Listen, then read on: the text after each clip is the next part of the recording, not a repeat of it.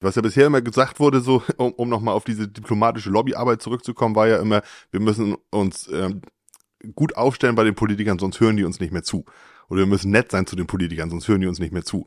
Das Problem ist, wenn sie uns sowieso schon nicht zuhören, äh, dann, dann können wir halt auch eine andere, eine andere Tonlage anwählen. Ne? Das ist so das, was, glaube ich, jetzt so langsam Stück für Stück durchdämmert. Aber alleine dieses Signal zu sagen, dass man durch das Töten von Tieren, von Rindern, äh, das Klima schützt, das finde ich schon, also finde ich unmöglich. Was sendet man damit für ein Signal aus? Das Rind an sich, wenn ich jetzt nur das Rind sehe, ich rede jetzt gar nicht von der Haltung, sondern nur das Rind, das, das verwertet Gras, macht daraus Methan, das geht in die Atmosphäre, wird zu CO2, geht wieder ins Gras, das Rind frisst es wieder. Das ist ein Kreislauf, ein biogener Kreislauf, hat es schon immer gegeben. Seit, seit Jahrmillionen. Der Hebel, den wir da haben als Landwirt und auch wenn wir nur noch, ich glaube, 220.000 oder so sind in Deutschland, aber wir haben halt, wir haben die Fläche. Und mit dieser Fläche haben wir die Möglichkeit, richtig viel zu bereißen, wenn wir denn wollen und wenn die Politik uns lässt. Plan B Ideen für die moderne Landwirtschaft. Mit Thomas Andresen vom Hof Baslund und Thilo von Donner vom Hof Breiten Eiche. Gesponsert wird dieser Podcast von Wüstenberg Landtechnik, führender Partner in der Landtechnik in Schleswig-Holstein, Mecklenburg-Vorpommern und Brandenburg. Ein modernes Familienunternehmen mit einer klaren Firmenphilosophie, getreu dem Slogan Bei uns in guten Händen und New Holland Deutschland. Innovative Landtechnik seit über 125 Jahren. Ja, moin, liebe Freunde der gepflegten Familienunterhaltung zu einer neuen Folge von unserem Podcast Plan B Ideen für die moderne Landwirtschaft.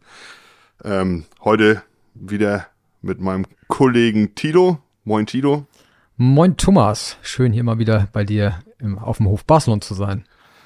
Ja, und vielen Dank, dass das so kurzfristig möglich war, das umzulegen hierher. Eigentlich hatten wir uns ja bei dir verabredet, aber ähm, ich habe heute Abend noch einen Folgetermin. Ich darf zur Freisprechung meiner Azubis und deswegen bin ich ein bisschen zeitlich knapp und äh, sehr dankbar darüber, dass wir das hier bei uns machen dürfen heute oder können.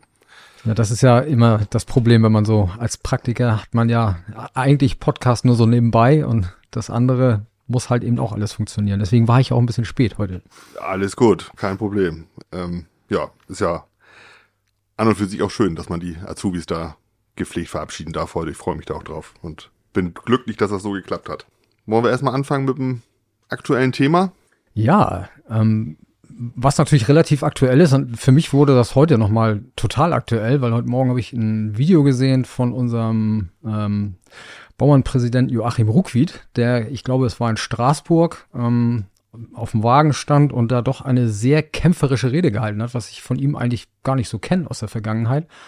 Ähm, und ja, das, ich, ich war ja immer sehr skeptisch, ähm, bin ich auch nach wie vor noch ein bisschen, aber das fand ich sehr, sehr positiv und nun war ja auch gerade der Bauerntag, ich weiß nicht, du warst glaube ich sogar da. Mhm, Vielleicht kannst du genau. ja mal genau. deine Erlebnisse schildern. Spiegeln die das ein bisschen wieder, was er da heute von sich gegeben hat, oder war das da doch eher so, wie man ihn von früher kennt? Ich durfte ja richtig offiziell in Funktion als Delegierter am Deutschen Bauerntag in Münster teilnehmen und ich muss sagen, ähm, ich war auch extrem positiv überrascht von Ruckwied. Ich habe mich ja häufig auch schon äh, kritisch geäußert und ich glaube, das muss man auch. Man muss auch eine konstruktive Kritik anbringen dürfen, äh, wenn das äh, geboten ist. Aber die Rede, die er da beim Deutschen Bauerntag gehalten hat, die war wirklich phänomenal. Also das, äh, es gab Standing Ovations aus einigen Bereichen des, des Saals und äh, das hat echt Mut gemacht, weiterzumachen und dran zu bleiben und sich für die Landwirtschaft einzusetzen. Er hat die Leute mitgenommen, wirklich auch im wahrsten Sinne des Wortes von den Stühlen gerissen und das war, das war schon klasse. Also ich habe das Video jetzt von, aus Straßburg auch gesehen, da ging es ja um das äh, Naturwiederherstellungsgesetz, das in Brüssel oder in, in Straßburg verabschiedet werden soll. Aber eine, eine Gegendemonstration oder eine Demonstration gegen dieses Gesetz von dem, vom Europäischen Bauernverband. Und ähm, das war so die, die, der gleiche Tenor, den er da angeschlagen hat, den er auch auf dem Deutschen Bauerntag ähm, gebracht hat. Das war schon sehr, sehr gut. Ja, aber das ist natürlich super, ne? Das lässt ja hoffen, dass wir dann, äh, dass auch so die Kritik, die man in der Vergangenheit beim Bauernverband ja auch immer mal angebracht hat, äh, möglichst natürlich auch konstruktiv, dass die ja vielleicht dann auch mal ein bisschen Früchte trägt, beziehungsweise dass vielleicht auf der anderen Seite auch die Erkenntnis reift, dass der nur diplomatische Kurs ähm, sich immer irgendwo mit den anderen versuchen an den Tisch zu setzen, dass der vielleicht am Ende dann doch nicht unbedingt der ist, der zum Erfolg führt. Ähm, Özdemir war ja nun auch auf dem Bauerntag, den hast du ja auch erlebt. Wie war dein Eindruck von ihm? Also, wenn man die Vorgeschichte des Landwirtschaftsministers nicht kennt, beziehungsweise sich nicht damit auseinandergesetzt hat, wie er arbeitet, beziehungsweise wie er gewisse Sachen nicht tut, dann könnte man diese Rede tatsächlich gut finden, die er da äh, gehalten hat. Aber wenn man im Hinterkopf immer hat, was aus seinem Ministerium kommt, dann äh, war das eigentlich nur Lügen und, und irgendwelche, ja, Schönrederei, den Leuten nach dem Mund reden und er hatte sowieso an nichts, für nichts die Schuld und es war die Opposition war schuld und die EU war schuld und er konnte da für alles nichts dafür. Das war, äh, ja, deprimierend, muss man schon fast sagen, wenn man das im Hinterkopf hat, was gemacht wird und, und diese Rede dann dagegen. Und das, glaube ich, ist auch ein bisschen der Grund, warum der Bauernverband in seinem Auftreten oder Ruckwied in seinem Auftreten gerade ein bisschen aggressiver wird oder deutlicher in der, in der Tonlage. Wenn ich immer diesen diplomatischen Kurs einschlage und immer versuche, auf diesem Weg die Politiker zu beeinflussen oder von, von unseren äh, Nöten zu überzeugen oder die, die da anzubringen, die uns aber nicht zuhören, dann muss ich natürlich mich irgendwann fragen, ob dieser diplomatische Weg so 100% immer noch der richtige ist oder ob ich dann vielleicht auch irgendwann mal in meiner Tonlage ein bisschen lauter und aggressiver werden muss. Es ist ja eigentlich nicht mal unbedingt nur der diplomatische Weg, sondern es ist ja eigentlich die klassische Lobbyarbeit, die man in der Vergangenheit gemacht hat. Und äh, man hat natürlich diese Lobbyarbeit oft, äh, ich sag mal, im Hintergrund gemacht. So findet Lobbyarbeit ja auch viel statt. Ähm, das sind ja oft Hinterzimmergespräche, um es mal so zu nennen. Und ähm, dieses Kämpferische, das, das ist ja eigentlich bei vielen Organisationen, also gerade bei den großen, ähm, sehr unter den Tisch gefallen. Und umso schöner oder umso besser finde ich, dass das jetzt auch wieder mehr zum Tragen kommt. Ähm, das, was man kritisiert hat in der Vergangenheit, das war ja auch, ähm, dass die Lobbyarbeit vielleicht auch nicht unbedingt ganz auf die Ziele der Landwirtschaft immer ausgerichtet war, gefühlt jedenfalls, dass man oft damit beschäftigt war, eigentlich Regelungen, die da waren, irgendwie nur wieder einzufangen und vielleicht ein bisschen abzumildern. Ähm, das, was jetzt da heute auch mal angesprochen wurde, und mag sein, dass das auf dem Bauerntag auch so war, ähm, da ging es ja wirklich darum, dass man auch mal ganz klar im Vorfeld sich auch positioniert und auch mal ganz deutlich sagt, so funktioniert es nicht. Man, da war ja heute wirklich auch mal ein ganz deutliches Nein zu hören. Gleichzeitig begleitet mit einem positiven, und das ist ja auch gerne der Inhalt unseres äh, Podcasts, das muss man ja auch hier an dieser Stelle sagen, dass wir sagen, wir brauchen eigentlich ja die positiven Botschaften. Und er hat ja ganz deutlich gesagt, wir können Nachhaltigkeit, wir können Natur, aber wir können kein Gesetz äh, zur Wiederherstellung der Wildnis, äh, weil das führt zu nichts. Und da hat er ja vollkommen recht. Nein, und alles, was gemacht werden kann, äh, muss auch entsprechend bezahlt werden, weil letzten Endes müssen wir davon leben, wir müssen unsere Familien ernähren, unsere Betriebe erhalten und entwickeln und äh, es muss immer alles auch irgendwo hinterlegt sein mit einem Mehrwert für die Unternehmer. Ne? Das ist halt ganz, ganz wichtig. Was ja bisher immer gesagt wurde, so um, um nochmal auf diese diplomatische Lobbyarbeit zurückzukommen, war ja immer, wir müssen uns ähm, gut aufstellen bei den Politikern, sonst hören die uns nicht mehr zu. Oder wir müssen nett sein zu den Politikern, sonst hören die uns nicht mehr zu. Das Problem ist, wenn sie uns sowieso schon nicht zuhören, äh, dann, dann können wir halt auch eine andere, eine andere Tonlage anwählen. Ne? Das ist so das, was, glaube ich, jetzt so langsam Stück für Stück durchdämmert. Das ist noch nicht bei ganz allen angekommen, aber also der, der Kurs auf dem Bauerntag, der war, war sehr, sehr deutlich zu merken, dass das in die Richtung geht. Ja, und wo du es gerade sagst, wo du es ansprichst, Thema Bezahlung, da komme ich dann vielleicht nochmal zurück auf die Rede und auf die Auszüge, die ich gehört habe von, von Özdemir. Ähm, es wurde ja viel erzählt. Äh, viele Themen hat er angesprochen, da ist er sehr positiv dargestellt, hat versucht, sich positiv darzustellen. Aber es ist ja einfach kein Geld mehr da. Also die kürzen den Agrarhaushalt ständig an jeder Ecke. Äh, wie wollen die denn das, das alles bezahlen? Er hat ja auch die Zukunftskommission nochmal ins Spiel gebracht, hat gesagt, sie halten an der Zukunftskommission fest oder lassen sie sogar fortbestehen. Ja, aber die drei oder vier Milliarden Euro jährlich, die gebraucht werden für die sogenannte Transformation der Landwirtschaft, finde ich sowieso total Blödsinn, aber ähm, ist ja so festgestellt worden. Ähm, ja, das Geld, wo soll das denn herkommen, wenn man heute schon den bestehenden Haushalt ständig einkürzt? Äh, wir brauchen noch, glaube ich, keine Transformation, sondern wir brauchen eine Weiterentwicklung der Landwirtschaft. Und die hat es ja in den letzten, keine Ahnung, 200 Jahren immer gegeben. Äh, wahrscheinlich auch noch länger vorher hat die Landwirtschaft sich immer laufend entwickelt. Wahrscheinlich mehr als viele, viele andere Berufe, ähm, die das so gibt. Ähm, Özdemir ist natürlich ein irre guter Rhetoriker, ne? Also das hat man auch gemerkt. Ähm, man hat sich wirklich manchmal gefragt, so, wer redet da vorne eigentlich? Ist er das tatsächlich, weil man immer im Hinterkopf hat, wie gearbeitet wird? Aber ähm, ein, ein unfassbar guter Redner und Rhetoriker, der natürlich versucht, sich in ein gutes Licht reinzusetzen. Und wenn er dann sagt, die Zukunftskommission bleibt bestehen, wir brauchen die Zukunftskommission nicht bestehen lassen, es gibt ein Abschlusspapier dieser Kommission Und an dem muss er sich jetzt messen lassen, was er daraus umsetzt. Genauso ist es mit der, mit der Borcher-Kommission äh, zur, zur äh, Nutztierhaltung. Aber ohne finanziellen äh, Hintergrund wird da ja nichts kommen. Also da ist äh, wirklich mit, mit keiner Entwicklung in irgendeine Richtung zu rechnen jetzt in den nächsten fünf, sechs Jahren. In unserer letzten Folge, Dietrich hat das ja auch schon gesagt, äh, wir brauchen in den nächsten fünf Jahren eigentlich nicht darauf setzen, dass irgendwas äh, von der Politik kommt, was uns weiterhilft, sondern wir müssen sehen, dass wir uns selber helfen. Genau. Und äh, wir haben uns ja heute eigentlich auch ein Thema vorgenommen, ähm, das ich glaube zukunftsweisend für die Landwirtschaft sein kann. Ich bin sogar davon überzeugt, dass es ähm, mittelfristig die Zukunft der Landwirtschaft sein wird. Ähm, ich weiß nicht, ob das auf dem Bauerntag vielleicht auch thematisiert wurde, das Thema regenerative Landwirtschaft.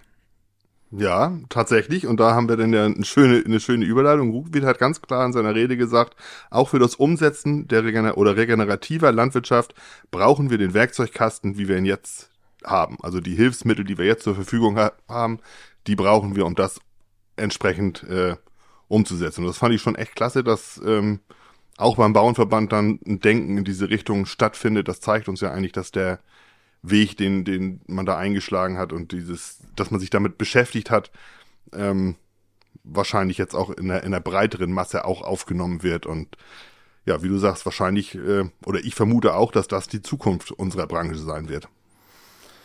Ja, wenn man mal einen Schritt zurückgeht in der Fragestellung, wie bist du eigentlich auf das Thema gekommen? Also ich kann natürlich ganz klar sagen, ich bin da durch dich drauf gestoßen. also, aber wie bist du eigentlich auf die regenerative Landwirtschaft aufmerksam geworden? Wie hast du erkannt, dass das für dich der, der Weg in die Zukunft sein soll? Ich glaube, unbewusst ähm, oder, oder unterbewusst immer schon so ein bisschen in die Richtung, habe ich, hab ich immer schon ein bisschen in die Richtung getickt. Also wir machen ja seit über zehn Jahren schon fluglose Bodenbearbeitung. Ich habe immer Zwischenfrüchte angebaut und wenn es nur ein Roggen war, den ich dann hingeschmissen habe auf die Maisflächen, einfach um den Humusgehalt zu erhöhen, weil ich wusste, damit tue ich meinem Boden was Gutes, ohne dass ich wusste, dass das jetzt im Grunde auch schon regenerativ ist, was ich da dann ähm, treibe. Und äh, über meine Arbeit in, in, in den sozialen Medien bin ich dann irgendwann auf unseren gemeinsamen Kollegen Michael Reber aufmerksam geworden, der ja extrem viel probiert in der Richtung. Ganz viele Versuche fährt, die auch dann veröffentlicht und dann auch, auch zeigt, wenn es mal nicht geklappt hat. Ähm, und dann habe ich mich da intensiver mit auseinandergesetzt. Anfangs im Austausch mit Michael, dann habe ich bei ihm mal ein Seminar gemacht bei ihm auf dem Hof. Habe dann anschließend nochmal, ich glaube zwei Jahre später, ein längeres Seminar mit äh, Frau Dr. Sonja Dreimann gemacht, die da ganz tolle Kurse gibt zu dem Thema. Und ähm, versuche jetzt das, was ich da so gelernt habe, dann immer so in meiner täglichen Arbeit im Betrieb ähm, umzusetzen. Wo ich schon vorher immer gesagt habe, ich will Ressourcen nutzen und schonen, also die Ressourcen, die da sind, auch wirklich nutzen. Zum einen ist es betriebswirtschaftlich sinnvoll und zum anderen ja auch nachhaltiger. Ähm, und das habe ich durch diese Seminare und das mit dem Thema regenerative Landwirtschaft beschäftigen, ja, ich würde fast sagen, perfektioniert ist, ist übertrieben, aber weiterentwickelt. Genau, ich glaube, dass der Weg hin zu einer wirklichen oder wirklich regenerativen Landwirtschaft, das ist schon ein weiter Weg. Und, und ich glaube, dass, dass wir aus der heutigen Situation heraus, ähm, man kann ja nicht einfach einen Hebel umlegen und sagen, ich bin jetzt regenerativer Landwirt. Also da, da muss sich ja auch ganz viel anpassen. Der Boden muss sich anpassen. Also der, der Weg dahin, der ist ja, der ist ja schon nicht so ganz einfach. Ähm, und ähm, wenn man sich so im Vorfeld jetzt gerade für den Podcast man hört sich ja dann doch viel an. Wir haben ja, so bin ich ja damals dazu gekommen über dich, ähm, dass, dass du mir dieses äh, Buch auch von, von Gabe Brown empfohlen hast und das fand ich einfach mega faszinierend, weil genau wie du sagst, es zeigt einem, dass man eigentlich mit seiner Denke vorher schon irgendwie immer auf dem richtigen Weg war, aber man hatte nichts, was das so greifbar gemacht hat. Und, und ich sag mal, dieses Thema regenerative Landwirtschaft und gerade im, im Zusammenhang, ähm, gerade auch mit dem Buch von Gabe Brown, das hat einem dann doch irgendwo gezeigt, wohin das führen kann, wie kann man das optimieren, ähm, was sind die, die Stellschrauben, die wichtig sind, ähm, was sind Methoden, was sind Wege, die sind natürlich total unterschiedlich. Aber ähm, am Ende ist natürlich immer die Frage, äh, was ist eigentlich wirklich regenerative Landwirtschaft? Und das ist ja auch was, wenn man sich so im Vorfeld vorbereitet, da, da wollte ich eigentlich drauf hinaus, ähm, wo die Meinungen, finde ich, sehr weit auseinandergehen. Also ich habe mir dann jetzt doch in der letzten Zeit noch mal so ein paar Podcasts angehört, einfach mal so geguckt, ne, regenerative Landwirtschaft eingegeben bei zum Beispiel Spotify. Ähm, so, und, und da wird dir dann ganz viel vorgeschlagen, da habe ich mir das alles mal angehört. Und das ist echt eine Bandbreite. Ne? Und was mir persönlich schon fast ein bisschen negativ aufgefallen ist, es gibt viele Podcasts, wo die Tierhaltung absolut keine Rolle spielt. Ich habe einen Podcast gehört mit äh, zwei Mädels aus Berlin.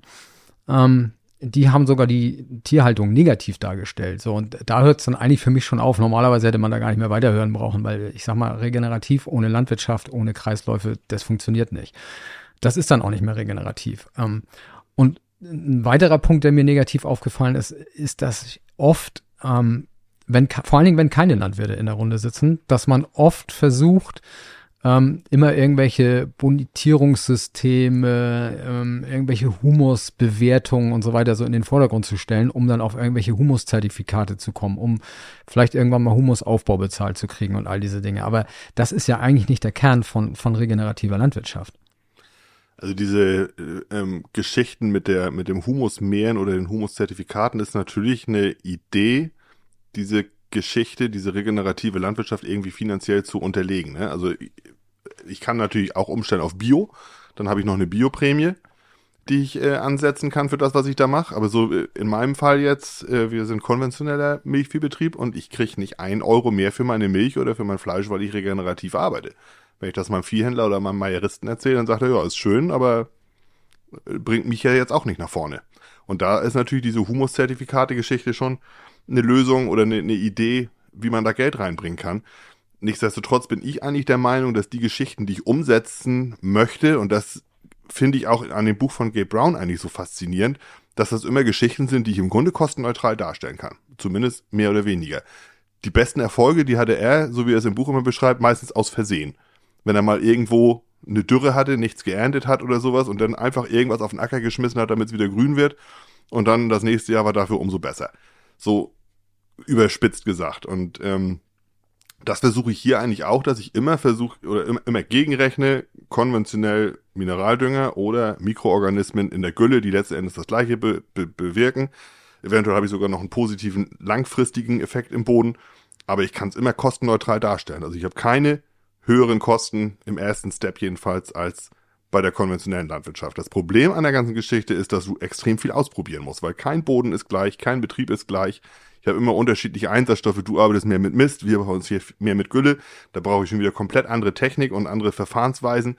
Und das ist tatsächlich für mich immer die Herausforderung, die richtige Technik für die für die Arbeit oder den Boden zu finden, an dem ich jetzt gerade arbeite. Und das, das kostet tatsächlich dann manchmal Geld, was man da. Im besten Fall kann man Maschinen leihen, ne? Aber ähm, also ich habe auch schon viele Maschinen gekauft und dann nach zwei Jahren wieder verkauft, weil ich merkte, ah, ist nix. Ja, also das, das ist natürlich wirklich eine Frage von Ausprobieren äh, und sich irgendwo an das Ziel ranarbeiten. Und genau, was Gabe Brown beschreibt in dem Buch, ähm, das fand ich auch faszinierend. Ich glaube, es war fast dieselbe Stelle, wo er eben gesagt hat, ja, der Hagel hat ihm seinen gesamten Sommerweizen platt gemacht. Der lag dann auf der Koppel, konnte ihn nicht mehr dreschen. Ähm, aber er hat festgestellt im nächsten Frühjahr, dadurch, dass der Boden bedeckt war, dadurch, dass eben diese, diese Mulchschicht da drauf entstanden ist durch den umgefallenen Weizen, hatte er auf einmal eine deutlich bessere Wasserinfiltration im Boden. So, und, und ähm, ja, hat dann daraus seine Schlüsse gezogen und, und ja, so Stück für Stück macht man dann so immer weiter. Ne? Und, und das ist ja so das, was, was ich für mich so aus der Vergangenheit auch heraus kenne, dass man einfach immer schon mal geguckt hat, ne, so auf dem Grünland, ich mache ja nur mein Grünland noch, ähm, und und äh, da hat man ja immer mal geguckt, Mensch, wie schaffe ich das eigentlich? Wir haben eben ein paar Standorte, wo wir mit Dünger gar nicht hinkommen und auch mit, mit Gülle oder Mist. So, die müssen wir so aus sich heraus, äh, müssen wir die bestehen lassen. Und, und ähm, da ist halt der Ansatz dieser regenerativen Landwirtschaft. Am Ende wirst du dahin gezwungen, ja schon automatisch. Und, und ähm, aber du er erkennst daran eben auch, dass du eigentlich das, was auf diesen Flächen funktioniert, auf die anderen Flächen auch übertragen kannst. Mhm. Ganz genau. Also gezwungen finde ich, hört sich so, hört sich wieder so, hört sich so negativ an, aber ja. man, man merkt ja schnell, oder so, so ging es mir zumindest, dass man mit dieser Bewirtschaftungsweise sich Freiheiten verschafft, die man, wenn man jetzt Mineraldünger einkaufen müsste, vielleicht nicht hätte. Und das, wenn man es ein bisschen intensiver macht und ein bisschen länger macht, der Boden ähm, einem Möglichkeiten bietet oder, oder ja doch Möglichkeiten bietet, äh, wo man, wo man vielleicht auf das ein oder andere Pflanzenschutzmittel auch mal verzichten könnte. Und ähm, dann habe ich schnell die, die, die Vorteile dann nachher auch, auch rausgearbeitet. Ja, genau. Also ich sag mal so, die, die Zielvorstellung in der regenerativen Landwirtschaft ist ja eigentlich, dass man in, in so ein Gleichgewicht kommt, dass man am Ende fast wegkommt von Inputstoffen. Ähm, es ist ja eigentlich so, dass wir irgendwann mal angefangen haben, so mit dem Einsetzen der Industrie, äh, Industrialisierung, Kunstdünger und so weiter, sind wir ja weggekommen von dem ursprünglichen, wir ernähren, äh, wir ernähren den Boden. Das hat man ja früher gemacht. Da hat man ja vor der Industrialisierung hat man ja kein Kunstdünger gehabt, um die Pflanze zu ernähren, sondern man musste immer sehen, dass der Boden in Ordnung ist, damit man möglichst viel Ertrag hat.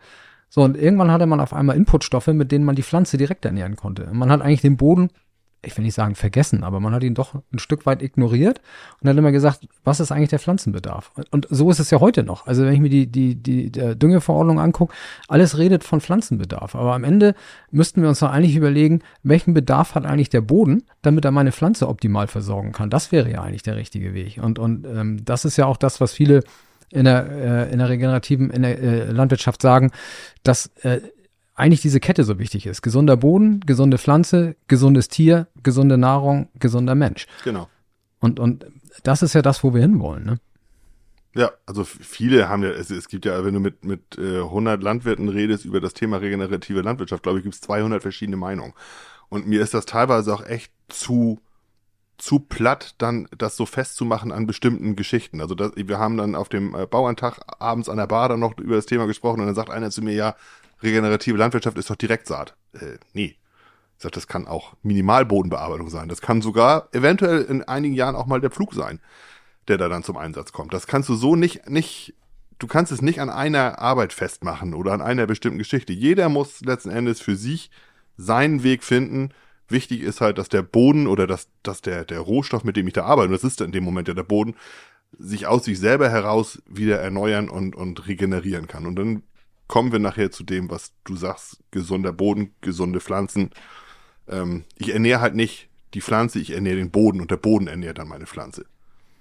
Genau, das ist ja eigentlich die, die Zielvorstellung und ähm, äh, da bin ich natürlich auch so ein bisschen, ich bin da sehr skeptisch, ob man wirklich noch flücht, ob man wirklich noch, also wendende Bodenbearbeitung einsetzt. Ähm, weil am Ende versuchst du ja ein, ein, ein Bodenkonstrukt aufzubauen oder es soll sich wieder aus sich selbst heraus entwickeln, wo du halt ähm, dieses optimale Bodenleben hast, was die Pflanze versorgen kann. Also mit den Mykorrhiza-Pilzen, mit ihren Pilzfäden, die sich mit der Pflanze verbinden, die dann quasi die Informationen an die Bakterien weitergeben, die die Pflanze mit Nährstoffen versorgt. Also ähm, da ist natürlich ähm, die, die Bodenbearbeitung dann immer ein Stück weit kontraproduktiv. Das wäre ja eigentlich gefühlt zumindest erstmal ein negativer Eingriff in den Boden. Ähm, deswegen bin ich da natürlich skeptisch, ob man, ob man da vielleicht nochmal wieder hinkommt. Aber das ist natürlich vollkommen recht. Direktsaat, ähm, nur Direktsaat alleine ist, ist noch lange keine regenerative Landwirtschaft. Also, und die Frage ist ja auch, wie gehe ich mit Beikräutern um? Und, und ähm, da, da muss man ja auch einen Weg finden, ähm, dass man seiner Kulturpflanze, die man da etablieren will, sei es nun eine Zwischenfrucht oder bei der ist es vielleicht nicht ganz so wichtig oder eben eine Frucht, die ich auch ernten und vermarkten will, ähm, wie gebe ich der einen Vorteil? Äh, einen Standortvorteil, dass sie eben schneller wächst als die Beikräuter oder äh, das sind natürlich schon spannende Fragen nachher, ne? Genau, deswegen hätte ich jetzt auch immer, immer gesagt, eine regenerative Landwirtschaft, ich weiß gar nicht, wer das mal gesagt hat zu mir, regenerative Landwirtschaft ist wie Bio nur geiler. Also, das weil ich, ich eben, dir erzählt. Hast du das, das gesagt? Kam, Guck an. So, pass auf. Und das kam, und das muss man ja auch mal sagen. Viele schimpfen ja immer über die, über die großen LEHs, die, ähm, die, die so massiv Land kaufen im Osten. Und ich, ich hatte ja nur das Glück, dass ich mit Herrn Scholbeck äh, von Aldi im Agrarausschuss zusammengesessen habe. Und irgendwann hat er mal bei mir auf der Terrasse gesessen. Und da haben wir da auch drüber gesprochen, über dieses Thema. Und ähm, da habe ich ihn auch gefragt. Ich sag, wie ist denn eigentlich der Plan? Will man, will man da irgendwie mal Bio machen? Und er sagt er, nee, nee mein Betriebsleiter macht regenerative Landwirtschaft. Und ähm, da habe ich ihn, also Herr Schulberg sagte, dann hätte er den Betriebsleiter gefragt, was denn regenerative Landwirtschaft ist. Und da hat der wohl zu ihm gesagt, das ist wie Bio, nur geiler. Ah, guck mal, da kam das da her. Da kam das her, das hatte ich dir, glaube ich, erzählt. Genau. Es hing noch so im Hinterkopf. Ja, ja, genau.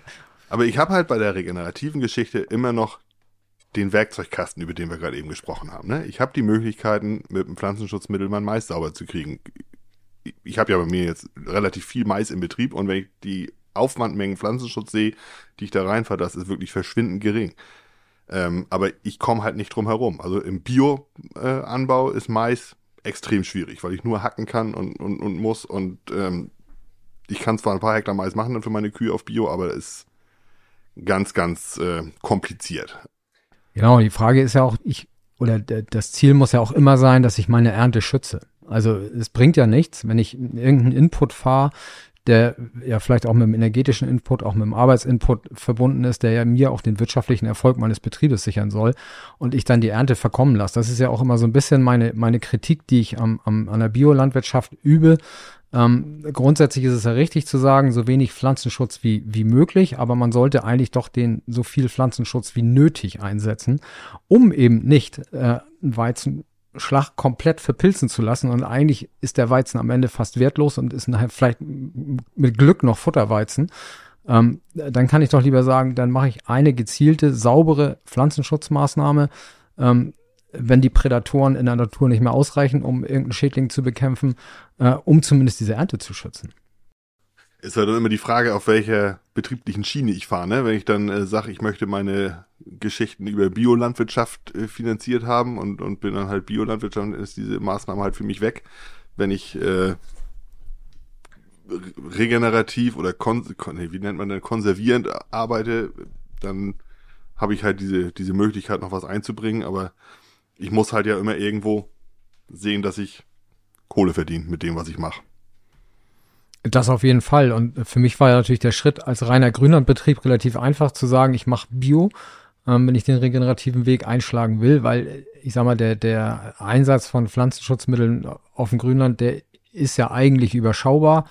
Ähm, wir haben auch festgestellt, dass gerade so eine, so eine Mischung von verschiedenen Pflanzen für uns, wir sind natürlich noch kein Milchviehbetrieb, ne, aber ist für uns schon positiv ähm, wir kriegen den Ampfer auch bekämpft, ohne dass wir mit Pflanzenschutzmitteln. Äh, Läufst du dann los und stichst den aus? Nee, wir mähen ihn einfach regelmäßig runter. Irgendwann gibt er auf. Okay, ich bin nämlich gerade dabei und probiere das aus äh, mit meinem Grünfutter ernten für die Kühe und hoffe jetzt, dass er irgendwann mal aufgibt, wenn ja. er regelmäßig geputzt wird. Aber noch funktioniert es nicht. Aber man wundert sich ja, also wir haben ja nun wirklich acht Wochen Trockenheit hinter uns.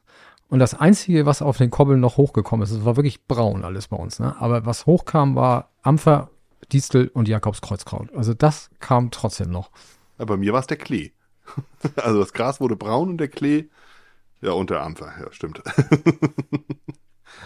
Genau, aber wie gesagt, der, der Weg ähm, im Grünland zu Bio ist da natürlich relativ einfach. Ähm, Im Ackerbau braucht man, glaube ich, schon, äh, am, zumindest am Anfang vielleicht, wenn man, wenn man so ein bisschen in, in Richtung regenerativ sich bewegt, äh, wird man auf jeden Fall den Werkzeugkasten noch brauchen. Und äh, vielleicht stellt man ja irgendwann fest, dass man über ganz viele unterschiedliche Maßnahmen, die ja bei vielen auch kritisch gesehen werden, ähm, aber das muss ja auch jeder für sich selber entscheiden, welchen Weg er geht, ähm, dass man aber unterschiedliche Maßnahmen vielleicht auch immer weiter auf bestimmte Werkzeuge verzichten kann. Also gibt ja auch so äh, Agroforst ist ja auch ein Thema, was oft kritisch gesehen wird.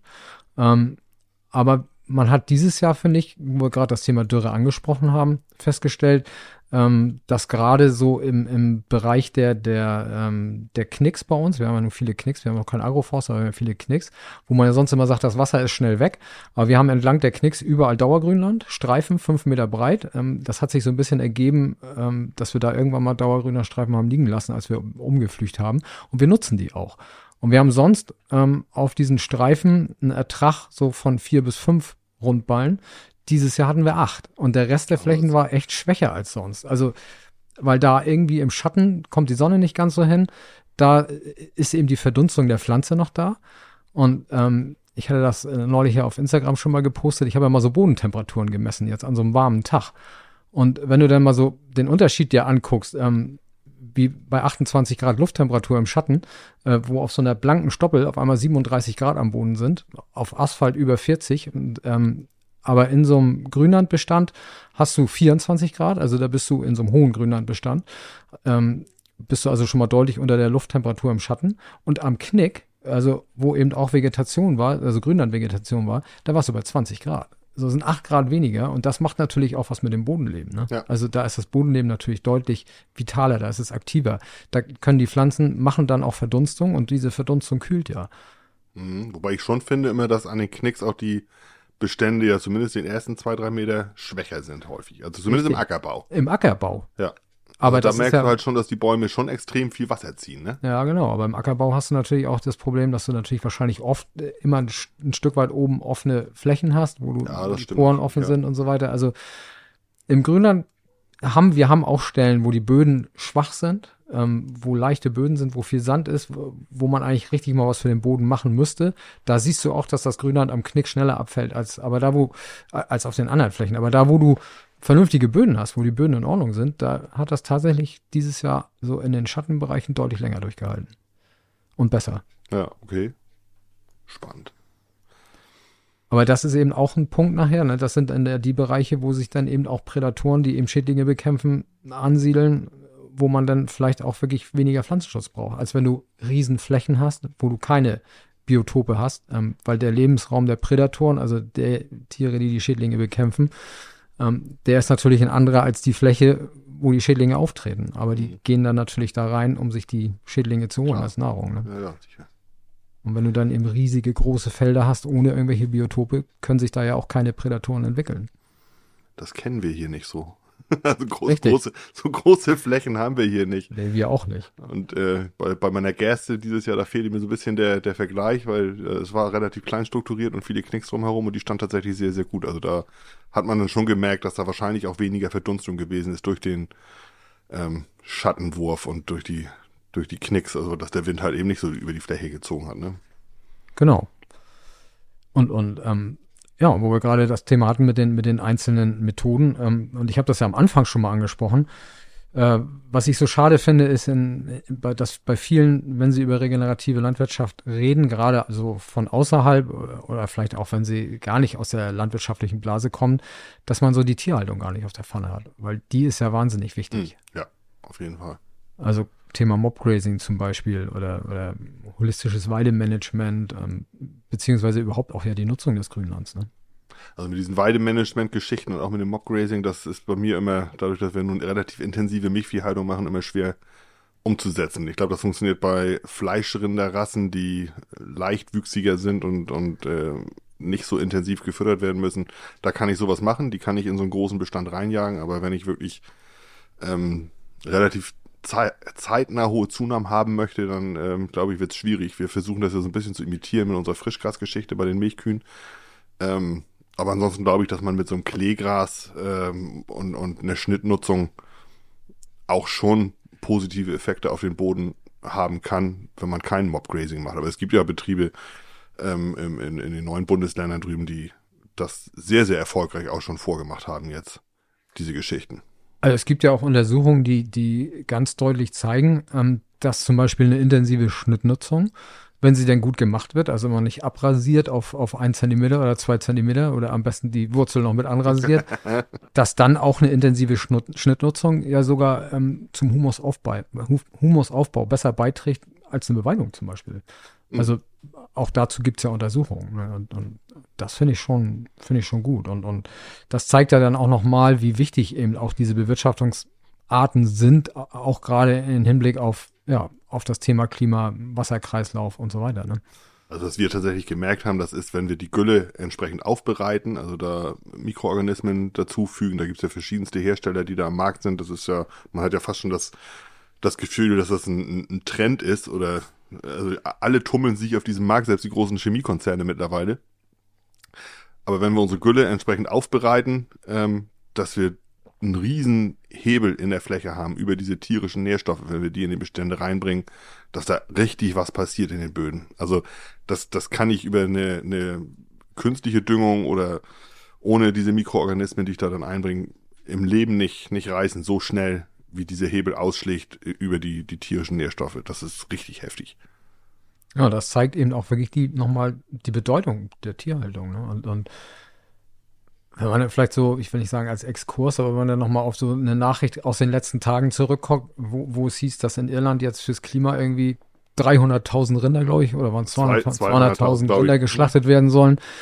Also, ähm, ich kann das überhaupt nicht beurteilen, wie schlimm das mit der Rinderhaltung in Irland ist, ob das nun wirklich so wahnsinnig viele sind. Aber alleine dieses Signal zu sagen, dass man durch das Töten von Tieren, von Rindern, äh, das Klima schützt, das finde ich schon, also finde ich unmöglich. Was sendet man damit für ein Signal aus? Das Rind an sich, wenn ich jetzt nur das Rind sehe, ich rede jetzt gar nicht von der Haltung, sondern nur das Rind.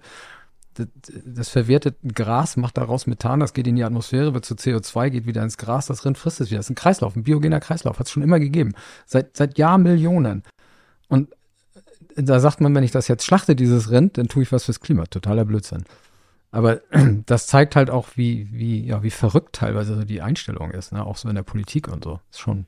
Also die, die Kontakte, die ich rüber Richtung Irland habe, die sagen auch ganz klar, wenn das so durchkommt, wie sie es jetzt vorhaben, ja, dann machen die anderen Bauern mehr, ne? Also ich bekomme dann quasi eine Abwrackprämie für meine Kühe dafür, dass ich aussteigen kann. So was ähnliches hat es in Deutschland auch schon mal gegeben, eine Zeit lang. Und dafür macht der Nachbar dann das Doppelte. Also das wird, wird so nicht funktionieren, zumindest nicht nachhaltig. Und fürs Klima, also die, die, die Botschaft, wie du sagst, ist ja totaler Mumpitz. Also Genau, hat man in Holland ja auch gehabt. Da hat man, glaube ich, den, den, den Schweinebauern richtig viel Geld gezahlt, damit die aus der Schweinehaltung aussteigen. Die haben das Geld genommen, sind nach Rumänien gegangen und haben da riesen Anlagen gebaut. Die waren doppelt so groß wie vorher und verkaufen das Schweinefleisch jetzt günstig nach Holland. Also, äh, das ist, also, was die Politik teilweise so fabriziert, ist schon abenteuerlich, muss man ganz ehrlich sagen. Und dabei hätte sie ja die Möglichkeiten, auch mal was Gutes zu tun. Ja, aber nicht über Markteingriffe.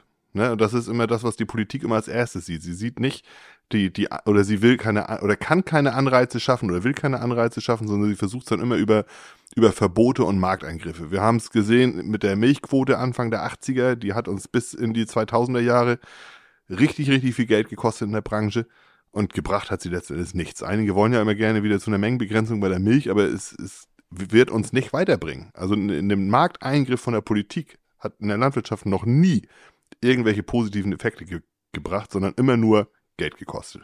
Ja, aber, und da sage ich ganz deutlich aber, weil man diese Eingriffe auch immer beim Produzenten gesetzt hat.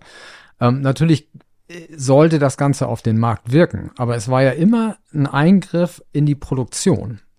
Und es war ja nie eine Veränderung der Marktrahmenbedingungen. Und das wäre ja eigentlich so wichtig. Man müsste ja eigentlich mal die Marktrahmenbedingungen verändern. So und, und ähm, das wäre ja zum Beispiel auch, ähm, wir haben es am Anfang angesprochen, das Thema Humus. Also ich bin davon überzeugt, dass ähm, das Bezahlen von Humuszertifikaten eigentlich nicht richtig nachhaltig sein kann, weil ähm, du müsstest dann ja gewährleisten, dass diese, dieser Kohlenstoff auf Dauer im Humus gebunden ist. Eigentlich, eigentlich müsste dieser Humusaufbau, der müsste bezahlt werden auch über die Produktion. Und das ist ja das, was wir als Landwirte auch schon immer sagen. Eigentlich brauchen wir einen vernünftigen Produktpreis. Und wir sind doch bereit, wie Ruckwi das auch in seiner Rede so schön gesagt hat in Straßburg, wir sind ja bereit, all diese Dinge zu tun, nur man muss es uns bezahlen. Und ich gehe da noch einen Schritt weiter und sage, man muss es uns eigentlich über die Produkte bezahlen. Und dann ist es eben Aufgabe der Politik, wenn ich sage, als Politik, ich möchte gerne die und die Maßnahme umgesetzt haben.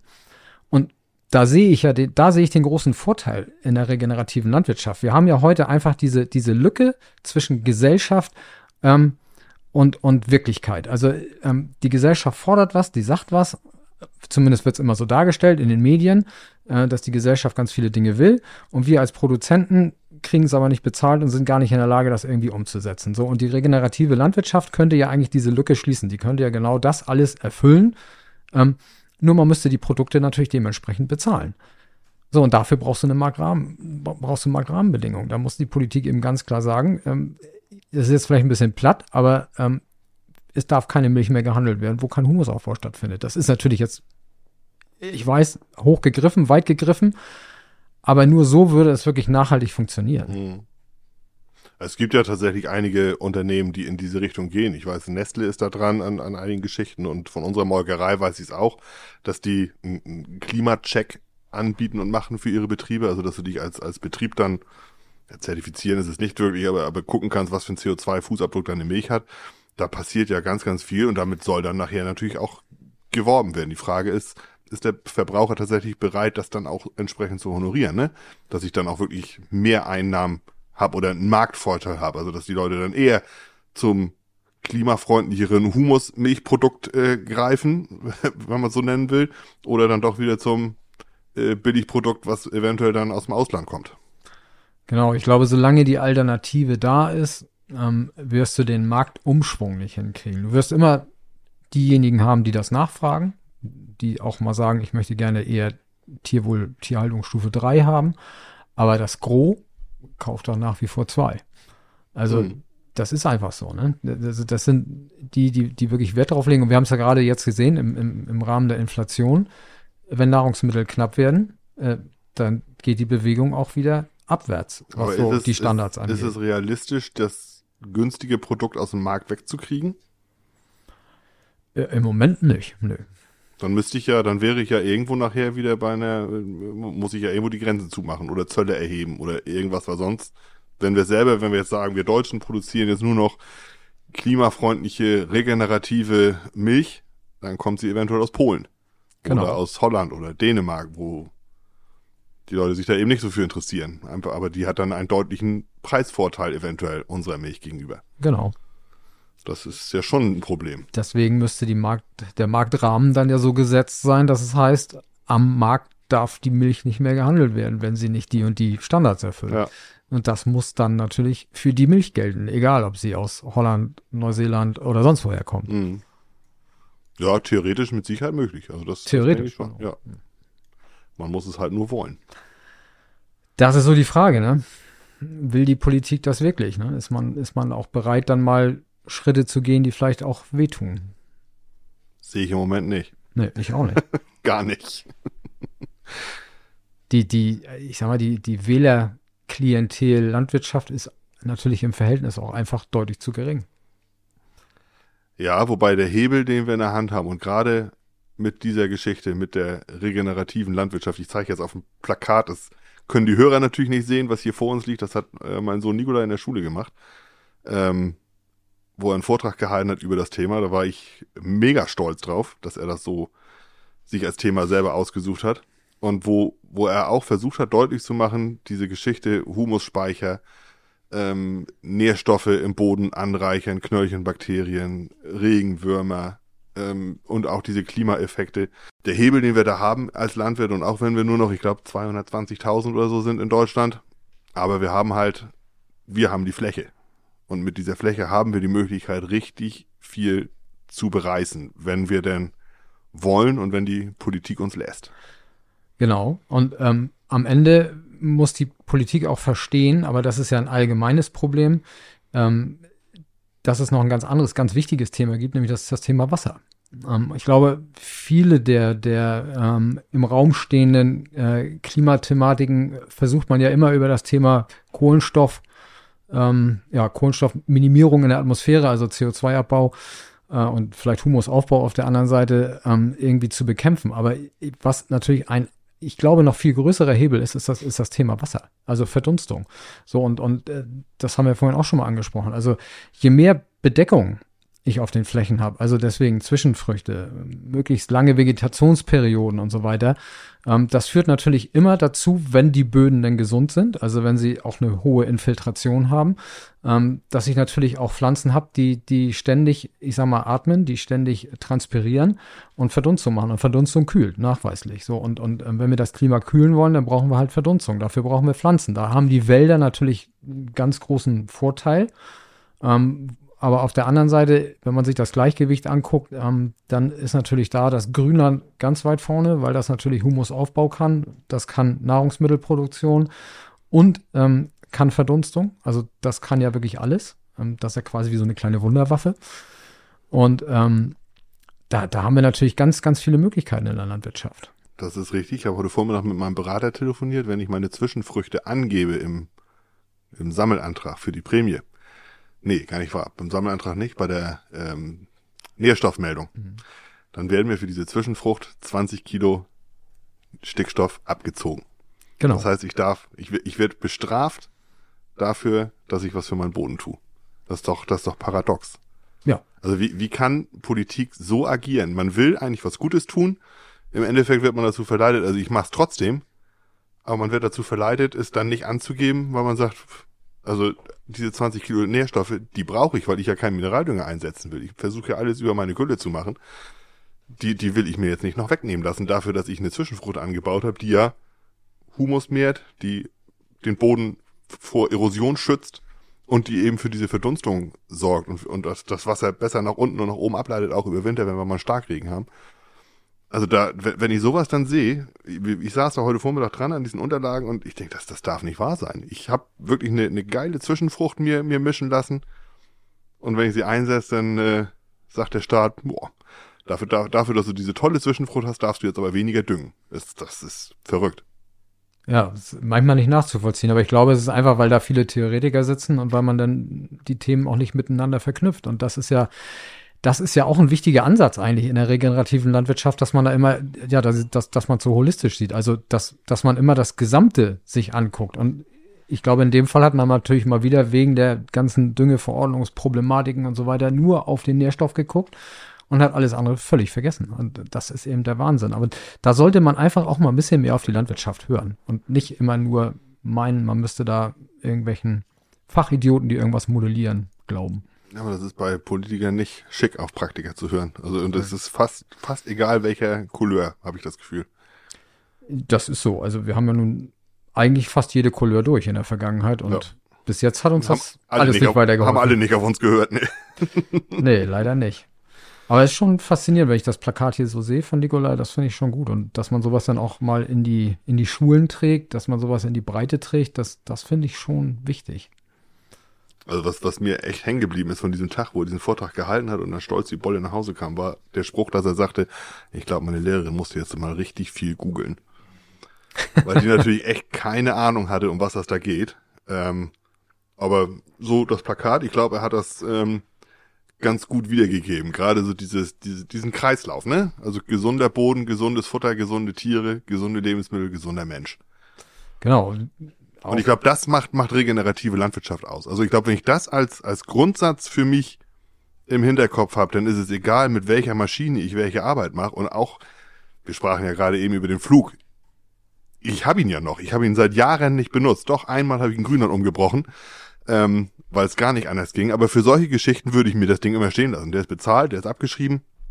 Ähm, was steht, ob der in der, in der Halle steht oder nicht. Aber ich könnte mir immer vorstellen, dass es irgendwann mal Situationen gibt, wo das Wetter und der Boden mir so einen Strich durch die Rechnung machen, dass ich sage, ich muss jetzt vielleicht einmal flügen in 20 Jahren oder sowas. Und die Option will ich mir offen halten, ohne dass ich dafür gleich verteufelt wird von, von anderen regenerativen Landwirten, die dann sagen, ah, nee, das ist aber nicht regenerativ, das ist total böse und du musst direkt sehen, weil alles andere geht nicht. Mir, mir sind da teilweise die Wege einfach zu festgefahren in der ganzen Geschichte und zu, zu engstirnig auf bestimmte Punkte. Ne? Dann heißt es, regenerativ ist Direktsaat, regenerativ ist Komposttee, regenerativ ist, ja, keine Ahnung was alles. Ähm, aber letzten Endes ist es dieser Kreislauf, den wir immer im Hinterkopf haben. Und ich glaube, wenn man sich das verinnerlicht für sich selber, dann ist man auf einem ganz, ganz guten, oder zumindest ein ganzes Stück schon hin auf seinem Weg.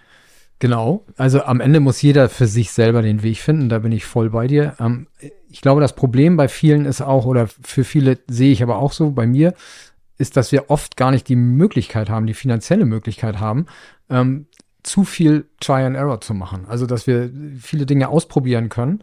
Ähm, am Ende sind wir ja immer auf den wirtschaftlichen Erfolg unserer Betriebe angewiesen. So und und ähm, das muss ja auch irgendwie funktionieren. Und natürlich kann man sagen, ich kann natürlich Verdichtungen. Einerseits kann ich sagen, ich flüchte den Boden jetzt um. Dann habe ich da vielleicht im ersten Moment das relativ schnell erstmal glatt gezogen und dann bin ich da, wo ich hin will und kann auch weiter wirtschaftlich erfolgreich ähm, arbeiten. Kann natürlich auch sagen, ich bin jetzt hier der, der, der total überzeugte regenerative Landwirtschaftsmensch und äh, hau da jetzt erstmal Rettich rein, der ordentlich tief wurzelt und mir das über die Pflanze aufbricht. Aber das muss ich mir auch leisten können. Ja. Ne? Aber andererseits ähm, fand ich ganz faszinierend, ähm, habe ich tatsächlich auch gelesen, ähm, ist einem aber jedem einem selber bewusst. Ähm, da ging es eben auch um die Frage, flügen oder nicht. Da wurde ganz klar gesagt, warum sollen wir das, was an, an Biomasse oben auf dem Boden liegt, warum flügen wir das eigentlich unter? Da, da hilft, das hilft ja nicht, weil wenn ich mir, und das wissen wir beide, wir sind beide Viehhalter, wo rottet ein Eichenpfahl ab? Mhm. Immer oben. Ja. Immer in den oberen fünf Zentimetern. Der rottet nie unten im Boden ab, ganz im Gegenteil. Da ist meistens noch ein ziemlich dicker Klotz und je weiter das nach unten geht, umso dicker wird er. Deswegen kriegt man die Fehler ja meistens auch nicht rausgezogen, weil sie ja. irgendwo in der Mitte schon ziemlich dünn sind und nach unten ordentlich breit werden. Ähm, das zeigt natürlich, dass eigentlich die beste Rotte immer im oberen Bereich stattfindet. Das heißt, wenn ich den ganzen Kram nach unten wegflüge, natürlich geht da auch Sauerstoff im Boden durch das, durch das Wenden und so weiter, aber ich bringe es eigentlich in einen Bereich, wo, wo in der Natur in den letzten 450 Millionen Jahren die, die Evolution eigentlich keine Rotte vorgesehen hat. Ne? Ja, das stimmt. So, und, und auch der Regenwurm, der ist ja eigentlich so konzipiert, dass er sich seine Löcher nach oben bohrt und sich die Biomasse von oben ja. äh, vom Boden nach unten zieht und nicht irgendwo im Trüben in der Erde fischt und dann nach irgendwelchen Strohhalmen sucht, die wir untergeflücht haben. aber das ist natürlich dann schon, sind dann natürlich schon, ich will nicht sagen extreme Ansichten, aber da, das ist natürlich dann schon mit einer sehr starken Konsequenz, die man sich, wie gesagt, auch leisten muss. Ja, ich finde das, finde das da deswegen auch so wertvoll, dass so viele Leute in dem Bereich oder die in dem Bereich unterwegs sind, ihr Wissen dann auch teilen, ne? So wie, wie Michael Reber eben das gemacht hat und erzählen von ihren Erfolgen, aber auch von ihren Misserfolgen. Ich kann das nicht 100% für mich anwenden und eine Maschine, die beim Reber nicht funktioniert, das kann trotzdem sein, dass die für mich total toll ist. Im Moment ist jetzt äh, der Schälpflug ist der allerscheißeste, hei heißeste Scheiß, Entschuldigung, in der, in der regenerativen Landwirtschaft. Ich, ich, ich habe noch nie, ich, war, ich weiß, als ich klein war, hat mein Vater mit dem Schälpflug gearbeitet und dann war das Ding bestimmt 30 Jahre komplett verschwunden und jetzt kommen die überall äh, wieder hervor, werden teilweise die alten Schälflüge dann wieder vertickt und ähm, sind auf einmal wieder, wieder Gold wert fast wo ich ja dann auch flüge, aber ja deutlich flacher. Also ich bin dann ja irgendwo auf, auf äh, 10 bis 15 Zentimeter, glaube ich, bei den Dingern. Ja, gerne eigentlich fast noch flacher, ne? Wenn wenn es dann geht, ja. Genau, also die, die, die Idee ist ja, oder die, das kommt natürlich sogar tatsächlich sogar aus der, aus der, aus der biologischen Landwirtschaft, dass man sagt, ähm, grundsätzlich soll man eigentlich ja möglichst wenig die Scheibenegge einsetzen, weil die ja gerade in den Bereichen, wo du Queke hast, Disteln hast und so weiter, durch diese schneidende Wirkung machst du ja, da machst du ja richtig Vermehrung also Quickenvermehrung mhm. und so mhm. weiter. Ähm, deswegen sagt man ja, man soll eigentlich lieber versuchen, so im horizontalen Bereich abzuschneiden und dann lieber nur vermischen. Ähm, Treffler Grubber ist da ja, glaube ich, auch im Prinzip das System, was so arbeitet, dass er eben über diese Gänseschare das, glaube ich, einfach abschneidet. Das ist ja ähnlich wie der Schälflug, nur dass der Schälflug natürlich tiefer arbeitet. So, und da kommt dann wieder die Frage, ja, wie weit will ich in den Boden eingreifen? Ne? Ja, und, und welche finanziellen Möglichkeiten habe ich dann immer, mir solche Maschinen auch leisten zu können und zu wollen, ne? Genau. Ähm, das ist aber das, was ich am Anfang schon mal gesagt habe und äh, das darf man dann auch nicht unterschätzen, wenn ich dann anfange zu flügen. Gerade im, im biologischen Bereich, ich glaube schon, dass die, die, die in Anführungsstrichen, ich will nicht sagen Direktsaat, aber dieses geringe Bodenbearbeitungsverfahren mit ganz flacher Bodenbearbeitung, ich sag mal bis vier, fünf Zentimeter, ähm, dass man dann eine Saatablage macht, die irgendwo bei fünfeinhalb bis sechs liegt. Also immer so einen halben Zentimeter tiefer, als ich bearbeitet habe. Weil dann habe ich natürlich das Saatkorn da liegen, wo noch Kapillaren sind. Dann hat, hat das natürlich einen Wasservorteil gegenüber den Unkrautsamen, die oben im, im, im losen Boden liegen. Mhm. Ähm, und kann natürlich schneller loswachsen. So, und, und das sind natürlich die Vorteile, die ich versuchen muss, mir dann auch irgendwie zu holen, wenn ich irgendwann versuchen will, auf Pflanzenschutzmittel vielleicht zu verzichten oder sie zu reduzieren. Ja, ja, genau. Also ich habe, ich freue mich, dass wir, dass wir Sonja Dreimann für eine der folgenden Folgen, kommenden Folgen äh, gewinnen konnten. Sie wird uns da ja Sicherheit auch noch viel zu erzählen. Ähm, was ich bei ihrem Seminar gelernt habe, aber für mich auch noch nicht komplett anwenden konnte, ist, dass du über diese äh, Mikronährstoffe im Boden ja auch das Unkrautwachstum beeinflussen kannst. Also ich kann dann auch den Boden so ernähren, dass die Quecke von alleine sagt, ich habe keinen Bock mehr auf deinen Boden das soll funktionieren. Aber wie gesagt, soweit äh, bin ich auch noch nicht und da wird uns Sonja dann mit Sicherheit, wenn wir dann mit ihr zusammensitzen, was dazu sagen können nachher. Am Ende sind es alles Zeigerpflanzen. Die zeigen einem irgendwas an. Ganz genau. Und ja. wenn ich dieses, das, was das, die Pflanze mir anzeigt, wenn ich darauf eingehe, dann wird die Pflanze wahrscheinlich verdrängt. Also das ist ein, ein sehr komplexes und sehr weites Feld. Und ich glaube, das ist diese ganze regenerative Geschichte im Allgemeinen. Das ist mir in ihren, bei den Seminaren bei, bei Sonja Dreimann so deutlich geworden. Sie schmeißt einem extrem viel vor. Ähm, und das tun viele, die in dem Bereich unterwegs sind, wenn man sich damit auseinandersetzt. Man kriegt ganz, ganz viel Input und muss dann erstmal sortieren, was passt bei mir, was passt bei mir vielleicht überhaupt nicht, wo bin ich bereit, mal was auszuprobieren oder auch nicht. Aber man kann im Grunde nicht alles machen, weil dann verliert man komplett den Überblick und ja, verzettelt sich in, in, in allen möglichen Geschichten und weiß nachher gar nicht mehr, was von was von was kommt, ne? Ja, das ist ja auch einfach spannend, mal jemanden zu haben, der sich da wirklich auch, ich sag mal, in gewisser Weise beruflich mit befasst. Wir beiden Praktiker, die hier so vor uns her wursteln, will ich nicht sagen, aber wir informieren uns ja schon sehr viel und, und ähm, Müssen Aber wir ja auch. Endes bleiben wir im Vergleich zu vielen anderen bleiben wir Dilettanten, ne? weil man weil auch nicht die Zeit hat, sich da so genau. intensiv mit auseinanderzusetzen. Ja, und, und jede, jeder Versuch, den wir fahren, ne? jeder Fehler, den wir machen, 365 Tage, bis das nächste Ergebnis kommt. Das ist eben, jeder Zyklus dauert immer irgendwie ein Jahr. Das heißt, wenn ja. ich dieses Jahr was ausprobiere auf einer Fläche, das kann ich erst im nächsten Jahr wieder anders machen. Ne? Und, und, und ein Landwirt hat 30 bis 40 Ernten und kann sich das eigentlich nicht leisten, davon eine zu versemmeln. Ja, und wichtig ist natürlich vor allen Dingen vor dem Hintergrund, dass wir sagen, wir haben selber nur 30 bis 40 Ernten, dass wir aber auch für die nächsten Generationen ähm, das noch ermöglichen, dass sie in Zukunft auch weiter ernten können. Und ähm, wir haben es ja in der Geschichte erlebt, dass viele Hoch Hochkulturen auch daran gescheitert sind, wenn wir mal zurückgucken ins alte Rom, ne, die haben ja auch irgendwann, mussten sie schon nach Nordafrika gehen, um ihr Getreide zu ernten, weil, weil mhm. irgendwo in Italien nachher nur noch Wein und Oliven auf dem Stein wuchsen.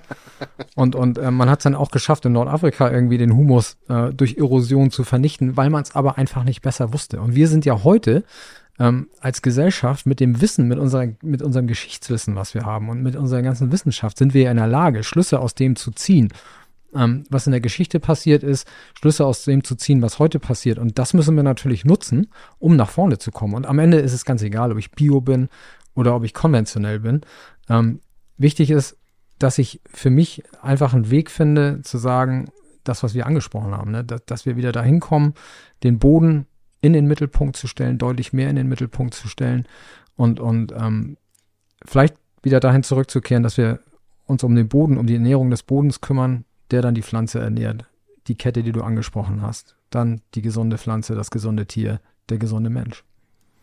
Genau, und dass der Boden auch die nächste, übernächste und überübernächste Generation, die darauf wirtschaftet, hoffentlich dann noch ernähren kann. Ne?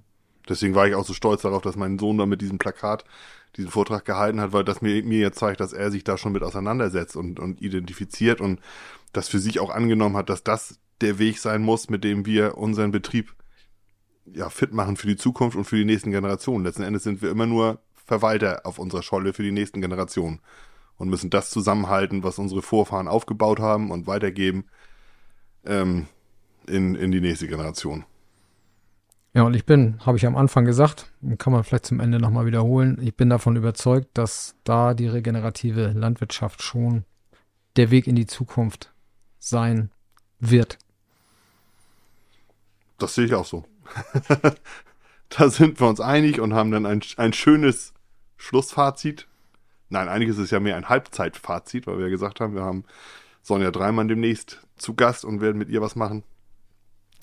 Und dann äh, können wir wahrscheinlich noch etwas äh, tiefer in die Materie gehen und ich denke, dass sie das auch so ähm, rüberbringen wird, dass wir da auch noch einen deutlichen Mehrwert, denke ich mal, rausziehen werden aus der nächsten Folge. Ja, und natürlich auch möglichst viele Kollegen ich sag mal, einfach dafür begeistern, einfach zumindest mal reinzugucken. Und ich glaube, wenn man mal reinguckt und mal den ein oder anderen Versuch macht, wird man relativ schnell feststellen, ja, da ist was dran. Und, und, und, und das ist ja das, das gibt einfach eine Faszination nachher auch am Ende. Und man sieht ja relativ schnell, was das, was genau. passiert und was passiert. Ja, wie du sagst, einfach mal machen, ne? Einfach also mal machen. Machen ist wie wollen, nur geiler. so ist das. Regenerativ ist wie Bio, nur geiler. ja, super. Vielen, dann, vielen Dank. Dann schließen wir mit einem quasi Zitat von Aldi. Naja, gut. Kann man ja auch mal machen. Aber man soll ja auch nicht alles verteufeln, ne? So ist das. Also. Ja, vielen Dank, Thomas. War schön bei dir. Und dann freue ich mich auf die nächste Folge. Ja, vielen Dank, Tito. Vielen Dank an unsere Zuhörer, dass ihr bis zum Schluss dabei geblieben seid. Vielen Dank an äh, Tore, unseren Produzenten im Hintergrund. Genau. Unser danke, danke. Fleißiges Händchen. Ähm, und vielen Dank an unseren Sponsor New Holland Deutschland und Wüstenberg Landtechnik für die Unterstützung, dass wir das hier so machen dürfen. Für euch, mit euch. Wir freuen uns auf die nächste Folge und äh, verbleiben bis dahin. Macht das gut. Plan B. Ideen für die moderne Landwirtschaft. Mit Thomas Andresen vom Hof Baslund und Thilo von Donner vom Hof Breiten Eiche. Gesponsert wird dieser Podcast von Wüstenberg Landtechnik, führender Partner in der Landtechnik in Schleswig-Holstein, Mecklenburg-Vorpommern und Brandenburg. Ein modernes Familienunternehmen mit einer klaren Firmenphilosophie, getreu dem Slogan Bei uns in guten Händen. Und New Holland Deutschland, innovative Landtechnik seit über 125 Jahren.